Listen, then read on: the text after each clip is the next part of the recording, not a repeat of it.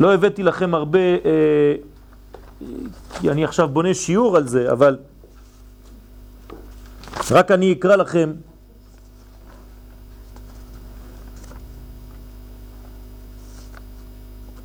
אולי מקור קטן כדי להבין למה אני מדבר על הילדים.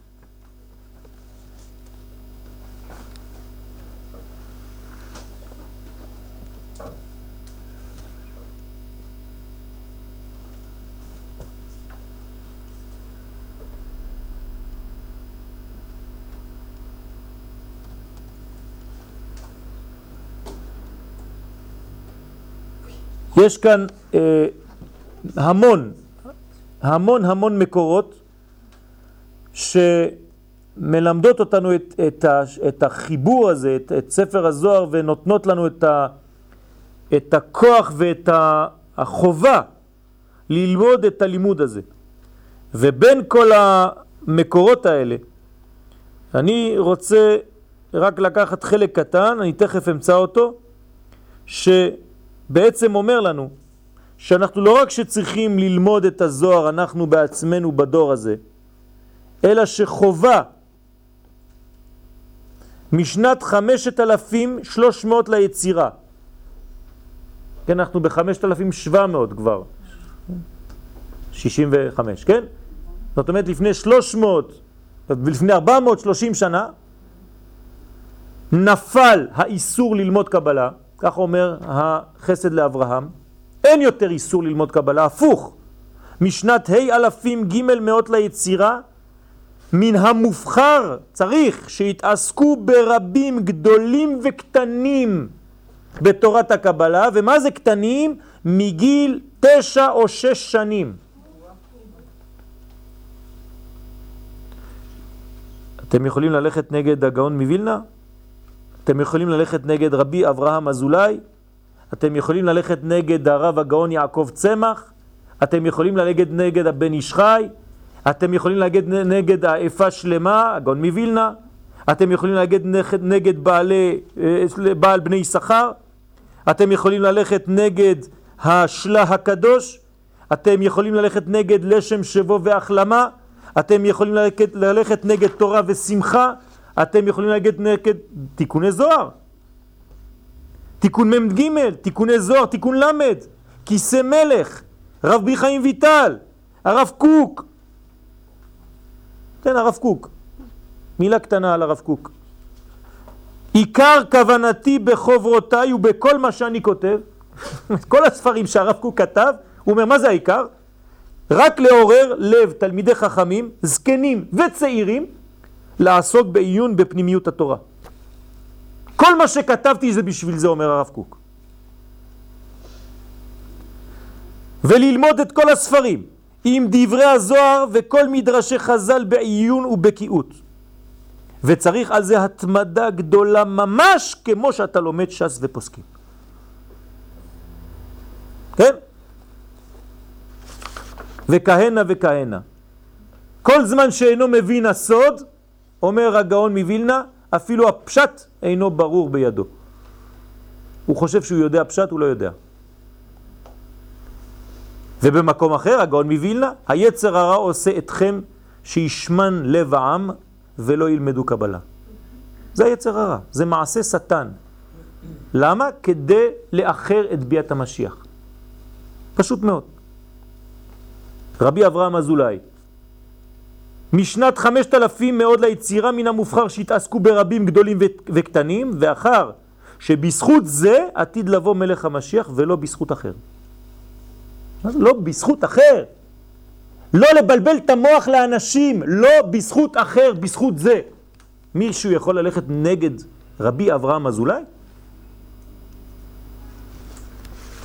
מיליונים של מקורות.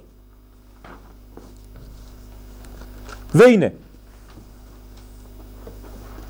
לפני שניגש בסייעתא דשמיא לפנימיות היום, עכשיו מתחיל השיעור, ננסה להזכיר באופן כללי מה קורה בימי העומר.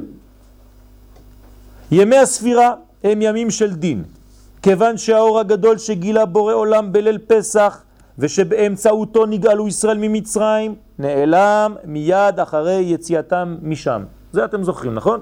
יצאנו ממצרים, האור נעלם, קראנו הלל בלילה הראשון, ביום הראשון, ואחרי זה ההלל חצי. אפילו בשביעי של פסח אין יותר הלל שלם.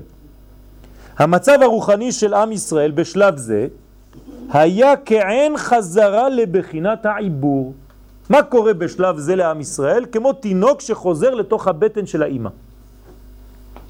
מוציאים אותו ממצרים, הוא כאילו מרגיש גדול גדול גדול, ואחרי זה שהאור הולך, מה קורה לו? הוא חוזר כאילו נכנס עוד פעם לבטן. תתארו לעצמכם, קשה לתאר, אבל אחד גדול שחוזר להיות קטן. מה אנחנו קוראים לזה היום? דיפרציה. זה אותו דבר. מרגיש טוב טוב טוב, אחרי זה הוא כמו תינוק, הולך לישון כמו תינוק קטן, מתכופף, לא רוצה לדבר עם אף אחד, נכנס לתוך הבטן של אמא שלו. בדיוק ככה. זו המחלה הכי קשה שיכולה להיות. למה? ראית אור גדול, פתאום אחר כך הורידו לך את האור הזה. אתם יודעים מה קרה לפי המדרש? בליל פסח, הקדוש ברוך הוא לקח את כל עם ישראל לירושלים, לבית המקדש. הם עשו קורבן פסח, אכלו שמה וחזרו למצרים. ככה כתוב. ואעשה אתכם על כנפי נשרים, על זה נאמר. עשו הכל וחזרו. מה זה אומר? זה אומר שהוא הראה להם את האור עד הסוף, עד איפה צריך להגיע. דרך אגב, זה מורה טוב. מורה טוב זה שיעור ראשון, אומר לתלמידים, אנחנו בסוף השנה צריכים להגיע לשם. כל השנה הוא מראה להם איפה אנחנו ליד עד שנגיע לשם. אבל בשיעור הראשון, בשיעורים הראשונים, צריך לתת להם את התמונה הכוללת של כל האור, איפה אנחנו הולכים. והרבה מורים לא יודעים את זה. למה? הם מתקדמים שלב, שלב, שלב, שלב. אז התלמיד מתקדם, אבל הוא לא יודע לאן הוא הולך. אתה חייב ללמד קודם כל לאן אתה מגיע. לאן אתה רוצה להגיע. אז אמרנו, אנחנו רוצים להגיע לשלב שכל ישראל הופכים להיות נביאים. אז יש בתי ספר לנבואה. זה הדור שלנו. מה זה בית ספר לנבואה? מוריי ורבותיי, זה לימוד הקבלה. ככה לומדים להיות נביא.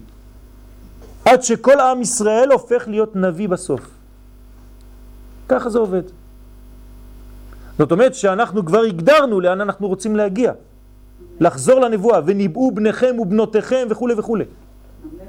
ממלכת כהנים וגוי קדוש וכו' וכו'. איך זה עובד כל העניין הזה? אתם חושבים שאנחנו נמשיך ללמוד כמו שלמדנו לפני אלפיים שנה ואותו סיפור? אם אנחנו לא פותחים עכשיו את הרובד החדש ששייך לדור שלנו, שזה פנימיות התורה, איך נצא מפה? אומר הזוהר הקדוש פה, לא קראתי לכם.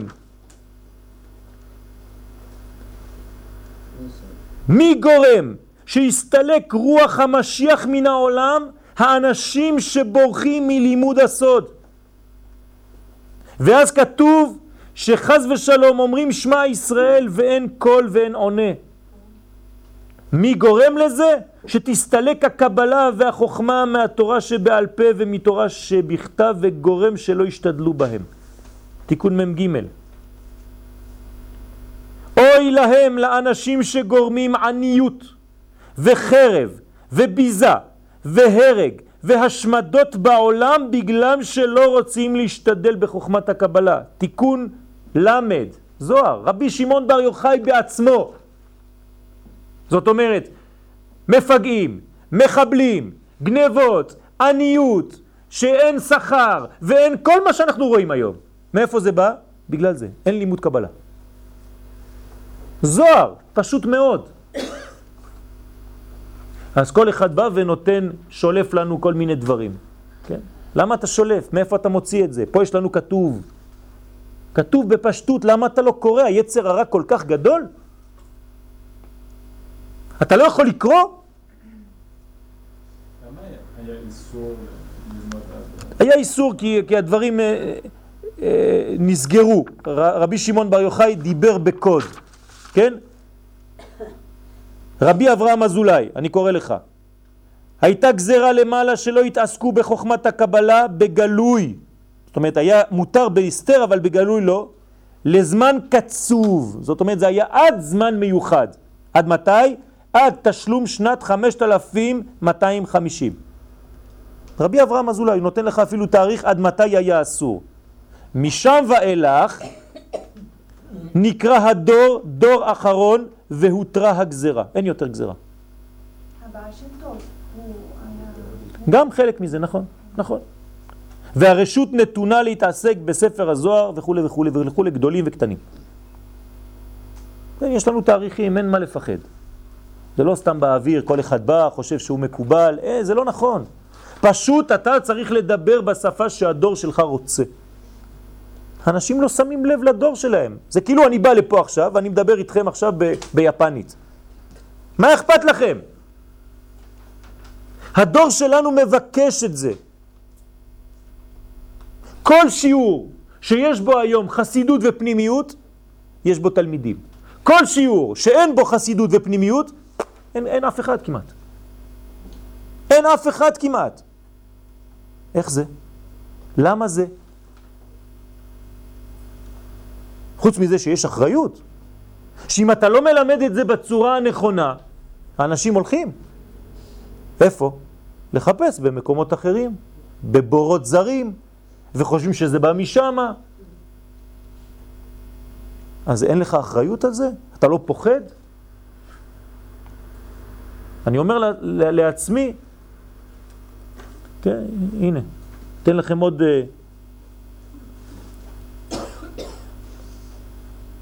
בעל בני שכר, כן, בני שכר. כן, בני שכר. אמרנו את השם, אמרנו הכל.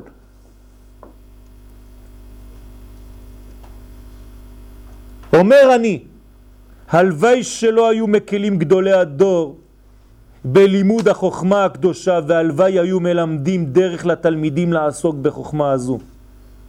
אז בוודאי לא היה שום הרמת ראש לחוכמות חיצוניות והיו כל החוכמות נידחים מפני היהדות כמו שנדחה החושך מפני האור. אבל בעוונותינו גרמו שגם כמה וכמה מצדיקי הדור סגרו את דלתי החוכמה מפני פרחי כהונה, לא רוצים ללמד. ואמרו שלא ילמדו עד שיהיו בעלי מדרגה ורוח הקודש. והנה עבור זה נשארנו ערומים מן החוכמה הקדושה ונתגבר בעוונותינו הרבים החושך והחוכמות החיצוניות ואנחנו הולכים כמו כסילים בחושך. ועל זה אמר הקדוש ברוך הוא ויאמר אלוהים יהי אור ויער לנו. מה אתם רוצים יותר מזה? וכהנה וכהנה יש לי קילו וחצי של מקורות. ההפרש בין האור הגדול שהופיע בליל פסח לבין העלם האור למחרת היום החשיך את היקום למשך 49 ימים. בקבלה מוסבר שכל זה פעל הבורא כדי לתת מקום לישראל לעסוק בעבודה רוחנית בימים אלה ולהרוויח את האור שניתן להם חינם בפסח בזכות ולא בחסד. זאת אומרת, אנחנו הולכים עד חג השבועות ומנסים לקבל כל מה שקיבלנו חינם בזכות, זה כבר למדנו. על ידי שימוש נכון בכוח הבונה של ימי ספירת העומר, ניתן להתחבר מחדש לאור האלוקי. כל השלב הזה שאנחנו בונים עכשיו זה כדי להתחבר כמו שצריך לאור. סוד מתן תורה בשבועות. איך להתחבר יפה יפה לשבועות. אמרנו לאל שימי הספירה הם ימים של דין וצמצום. וצריך להרחיב יותר ההסבר בזה כפי אשר תשיג ידינו בעזרת השם כדי להבין הדברים על בוריים. מה זה מידת הדין? מה זה גבורה? האם אפשר להשיג ומה אפשר להשיג כשהעולם נמצא בימ, בימים של דין? אפשר להשיג משהו בימים של דין או לא? בימים של חסד אנחנו מבינים שחסד זה נובע, נכון? אבל בימים של דין אפשר לתפוס משהו? עוד יותר. עוד יותר. למה? בגלל? יפה מאוד, בגלל המידה. כי דין זה מידה. וכשיש לך מידה אתה יכול לתפוס.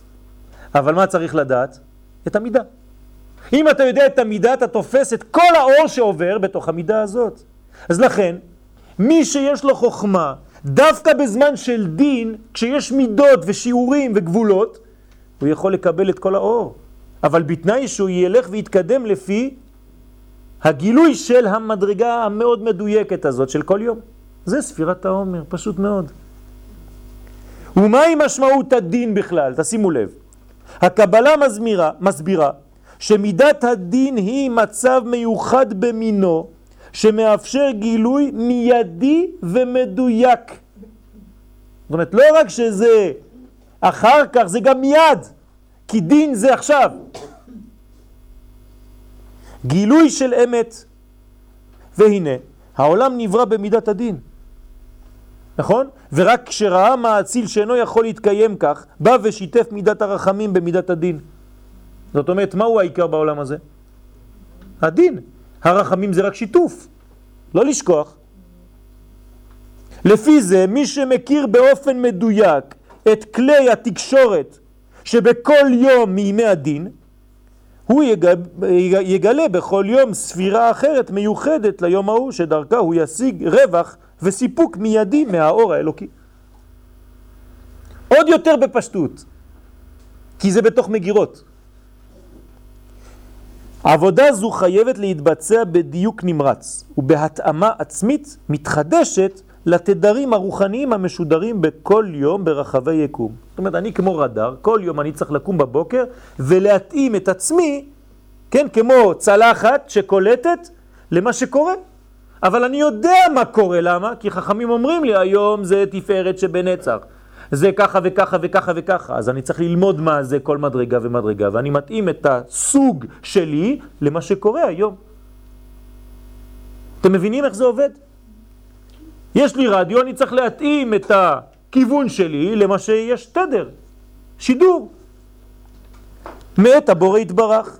אדם שיודע לכוון כראוי ולהתאים את מידותיו לאור שמופיע בכל אחד מימי הספירה, יוכל ליהנות אפילו בתקופה של דיל ממילוי אור בחייו.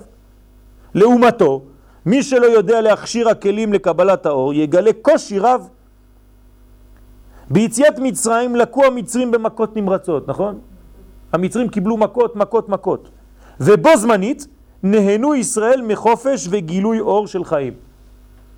אז אני רוצה להבין, הקדוש ברוך הוא הוציא שני דברים או רק דבר אחד? תמיד רק דבר אחד. אלה היו מקבלים מכות ואלו היו מקבלים אור. מה, מה ההפרש ביניהם? פשוט מאוד. אלה לא מתאימים לאור, אין להם שידור ששייך, ואלה כן מתאימים לאור, מקבלים חיים. בקריאת ים סוף אותו דבר, אלה עברו ואלה טבעו, והכל מאותה הופעה של אור השם. וצריך להבין שהערך המוחלט, ולא אבסולו, של האור היה שווה לכולם. אותו דבר. אלא שלישראל היו כלים ולמצרים לא היו כלים. פשוט מאוד. ישראל חיו בזכות האור והמצרים נעלמו בגללו. אותו אור. בימי העומר קבעו חז"ל שלא לשאת אישה. אסור להתחתן בזמן העומר. ולהימנע משמחה. ההלכה היא תמיד תוצאה סופית של הסוד. מה שקורה בהלכה זה בגלל שבקבלה זה ככה. אתם יודעים את זה. אין הלכה שהיא ככה מנותק, מנותקת. ההלכה זה הסוד שהגיע לעולם הזה. מה שקורה בעולמות העליונים משתלשל ויורד ומגיע לעולם הזה עד שהוא מתלבש בצורתו ההלכתית. האיסורים שקבעו חז"ל בימי העומר באו למנוע כניסה בלתי רצויה של מודעות שלילית בימים הראשונים של הספירה. ולכן קבעו חז"ל להלכה שלא כדאי להתחיל בניין חדש בחיים, כגון חתונה, בית וכו' וכו'. למה? כי יש זמנים לא פשוטים, אלא שהדברים נכונים עד יום ל"ג בעומר. משם ואילך, באופן פתאומי, חד מאוד, משתנים הדברים ונראה כאילו משהו נפתח והופך את הכל לטוב. בל"ג בעומר הכל נפתח, מרגישים כאילו, מה קורה? אחרי ל"ג בעומר נשארו בדיוק טוב ימים, נכון? 17 יום, טוב, עד חג השבועות. זאת אומרת שמההתחלה עד ל"ג בעומר היינו צריכים לעבוד על מה? הלב, כי יש 32 ימים, ל"ב. יום ל"ג זה באמצע, לפני זה יש לך ל"ב, לב, ואחרי זה יש לך טוב, לב טוב. כל העומר זה לב טוב. אז אני אומר באופן פשוט, אם בחג השבועות יש לך לב טוב, תדע לך שספירת העומר עבדה. אם בל... בחג השבועות אין לך לב טוב, לא השגת את זה, אז ספירת העומר עבדה. ואלף. חבל. המגפה בקרב תלמידי רבי עקיבא נפסקה בל"ג בעומר בזכות האור הפנימי שהופיע ושתמיד מופיע ביום הזה ביקום כולו. ולא להפך, כאמור לאל. רק בגלל שחל שינוי בשורש, רואים אנחנו תוצאות מוחשיות בחיי העולם הזה בתוצאה. הקבלה מלמדת שהאנרגיה שמופיעה בל"ג בעומר, עכשיו אנחנו נדבר מה מופיע, מה זה האנרגיה הזאת? שורשה מספירת הוד שבהוד. זה, זה המפתח. הוד שבהוד, מה זה? מה זה הוד שבהוד? עוד שמות? חסד שבתפארת, נצח שבנצח, מה זה הוד שבהוד? סתם שם? כבר למדנו בשיעורים הקודמים. עכשיו פה צריך קצת יותר להתאמץ, כי אין לי את הלוח, תבינו טוב איך זה עובד. למדנו בשיעורים הקודמים שבקומת עשר הספירות, כן, תדמיינו לעצמכם עשר ספירות, יש בחינת בכוח או בפועל, כן, פוטנציאל וגילוי. אז אני שואל אתכם לפני שנמשיך בטקסט, איפה הפוטנציאל? עד איפה ממשיך הפוטנציאל? ומאיפה מתחיל הגילוי? קטר זה פוטנציאל? פוטנציאל. חוכמה זה פוטנציאל? פוטנציאל, זה פוטנציאל. בינה. דעת. חסד זה פוטנציאל? כן, זה עדיין פוטנציאל. כן. חסד זה פוטנציאל. גבורה זה פוטנציאל? כן. תפארת זה פוטנציאל? עוד. נצח זה פוטנציאל? עוד. הוד זה פוטנציאל? כן. עד הוד שבהוד. מהוד שבהוד אנחנו לא בפוטנציאל יותר, אנחנו הופכים לביצוע. זאת אומרת, כל מה שהיה בכוח עד הוד שבהוד, יוצא החוצה ומתגלה מאז. אז מה חסר אחר כך? יסוד ומלכות. בואו תראו. כוח ופועל. שלב הבכוח מתחיל מהראש ומסתיים באמצע הגוף. כלומר, החל מן הספירות העליונות, קטר, חוכמה, בינה, שהם בראש, עד חסד, גבורה, תפארת ונצח, שהן עדיין בחלקו העליון של הגוף. כל זה נקרא פוטנציאל, כל זה נקרא בכוח. כל אלו הספירות נחשבות לשלב של פוטנציאל. משם ולמטה מתחיל החלק התחתון של הגוף, הוד, יסוד, מלכות. זאת אומרת שאם אני רוצה עכשיו להסביר לכם באופן יותר פשוט, מאיפה נבנית המלכות בעצם? מהוד. הוד זה השורש של המלכות. אין מלכות שפתאום מופיעה ככה. הבניין שלה מתחיל בהוד. והוא נקרא לבר מגופה. זאת אומרת שכל מה שנמצא עד הוד זה בתוך הגוף, מהוד והלאה זה נקרא כמו רגליים, זה מחוץ לגוף. הוד זה מופשט. סליחה? הוד זה מופשט. עדיין, ולכן הוד שבהוד זה הופך להיות יותר גלוי. עכשיו בוא נראה, זה עוד לא גלוי, את צודקת, ואנחנו נעמוד על זה גם. תפקידו הוא לגלות את בחינת הבפועל, כלומר הביצוע המעשי של המחשבה המקורית. ספירת הוד שבהוד נמצאת בציר, לקס, שבין הבכוח לבפועל. זה הוד שבהוד, זה מדויק. שם נשלם הפוטנציאל ומשם מתחיל הביצוע. עכשיו פה זה חידוש גדול מאוד. למה? כשאתה מבין את הדבר הזה, אתה מבין שהכבוד, המלכות, זה רק משם ולמטה. מי שלא הוריד את הלימוד שלו עד לשם, הוא נשאר בקומה העליונה, אין לו מידות. אז הוא לא נוהג כבוד זה בזה. ולכן יש חורבן, כי אין בניין עד למטה. הבאת אור והשארת אותו באוויר. נכון, המעבר הוא קשה. לכן, אני אענה מיד, רבי שמעון בר יוחאי, בגלל שהמעבר הוא קשה, אמר, אני, רבי שמעון בר יוחאי, הולך להיות תחנה כדי לעזור לעם ישראל שם. כי אני יודע שהמעבר הוא קשה והרבה ייתקעו בדרך. אז רבי שמעון בר יוחאי עליו השלום כדי לעזור לנו אומר זה התחנה שלי פה כשיגיעו ליום הזה אני אעביר אותם כל אחד ונראה לומר בסייעתא דשמיא שבנקודה זו בדיוק מתחיל המימוש האמיתי של כל קומת השכל. עד לכאן זה היה שכל. מכאן מתחילים בעצם הכלים לגלות את האור. ורק במצב כזה ניתן לדבר על בניין שהולך ונשלם בהגיעו למלכות. המגפה פסקה בקרב תלמידי רבי עקיבא כי גילוי האור בכלים גבר על האור שהיה עד כה משולל כלים. עד עכשיו לא היה כלים. ברגע שיש כלים, בהוד שבהוד, הם מפסיקים למות. כי אמרנו, למה הם מתו? כי לא היו כלים, היה רק אור בלי כלי. ברגע שאתה אומר לי שהוד בהוד זה יום הל"ג בעומר, יש בו כלים, אי אפשר למות כבר. כשחז"ל אמרו שהתלמידים לא נהגו כבוד זה בזה, נראה לומר בסייעתא דשמיא שהתכוונו להרבה אור שלא היה לו מקום לחול עליו. כמו ששכל בלי מידות. זה מה שגרם לשבירת הכלים בהם.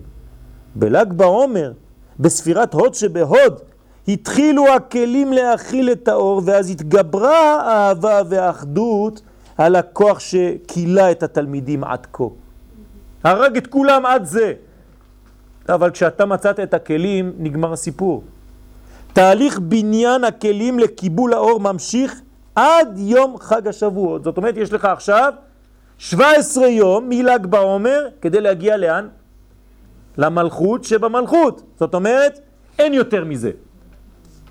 אבל איפה התחילה המלכות? בהוד שבהוד. אז מה השורש של המלכות של המלכות? הוד שבהוד. זאת אומרת, איפה נמצא חג השבועות באמת בנשמה שלו? בל"ג בעומר. ל"ג בעומר זה חג השבועות. זה השורש הנשמתי של חג השבועות. אם אתה לא תופס את חג השבועות בשורש, אז זה יהיה לך רק כדי לאכול גבינה וחלב בשבועות. לא תבין כלום.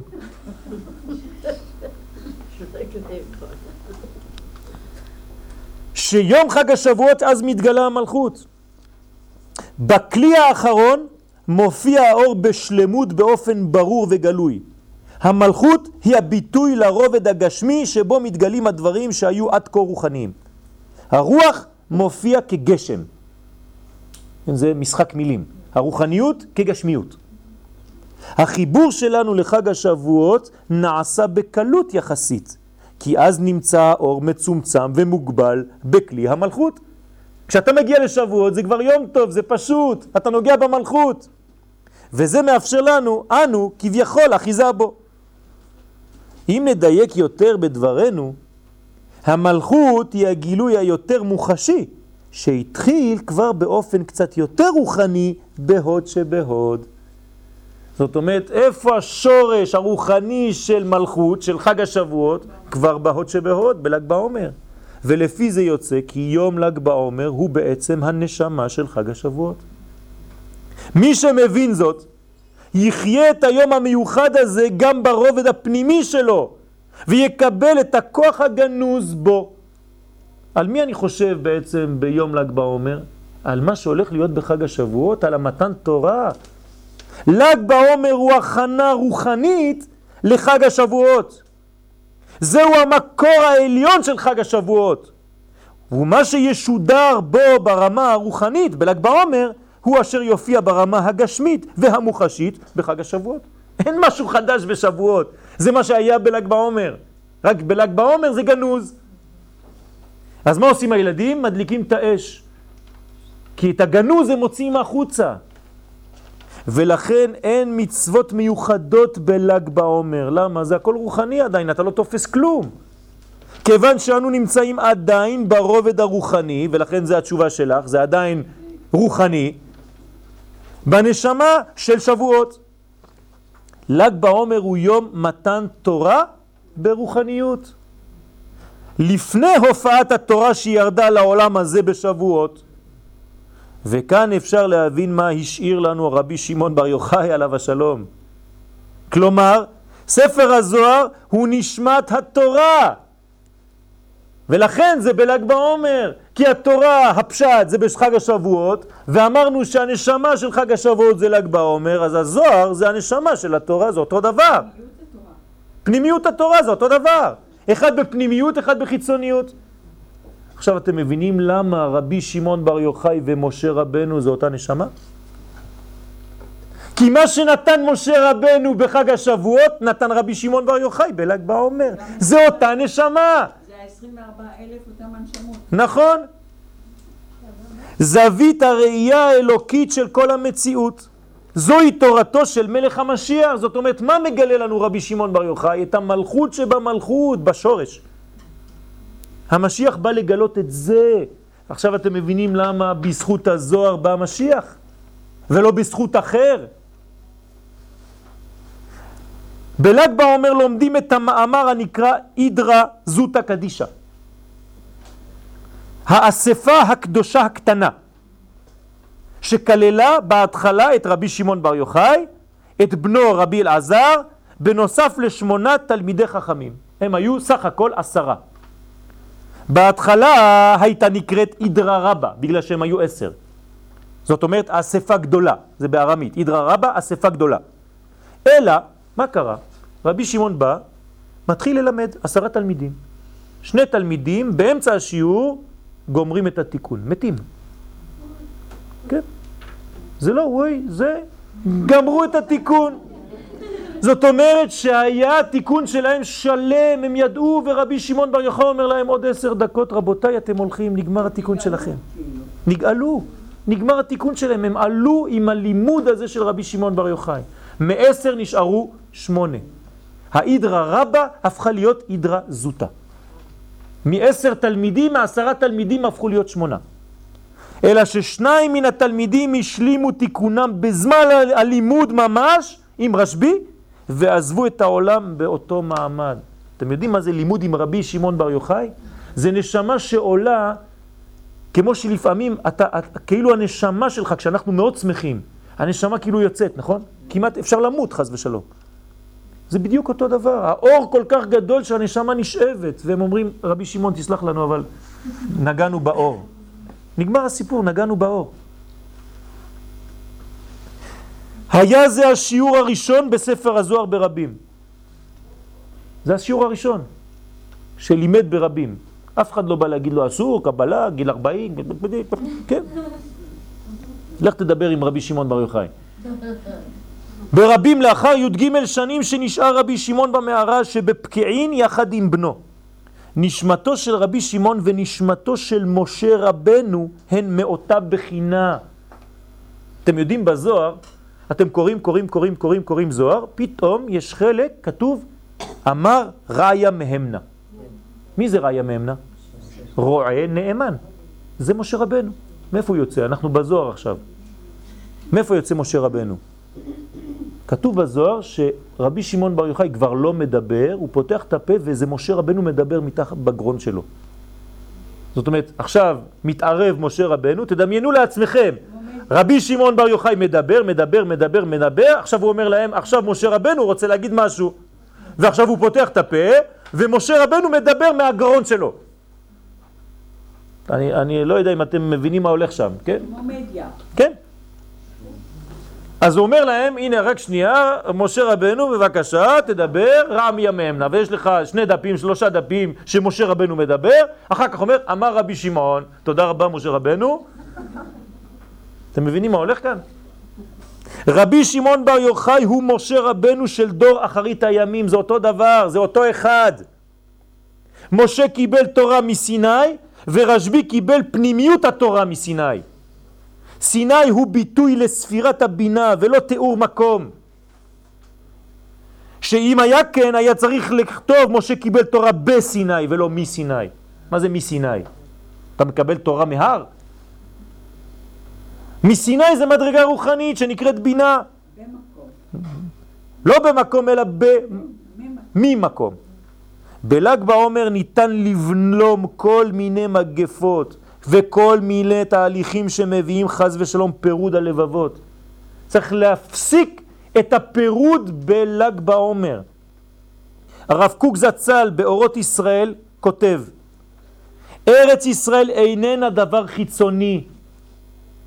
כמובן, אני חייב לתי... לסיים בעניין הזה, כי זה מה שנוגע לנו היום. אם אתה לא מבין, אז אתה עוד פעם חוזר על העניין הזה, חתיכת אדמה. אומר הרב קוק, לא, ארץ ישראל איננה דבר חיצוני, תשימו לב למה הוא אומר פה.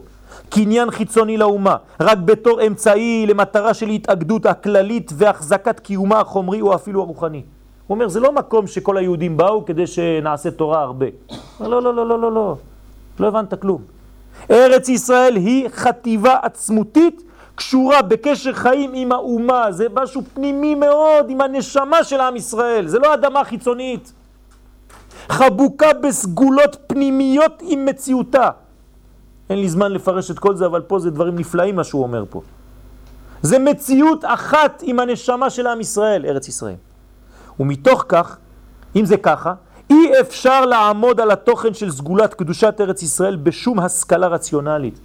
אתה לא יכול להסביר בהיגיון מה זה ארץ ישראל. זה לא חתיכת אדמה. אין רציונל בארץ ישראל. אנושית. אלא מה?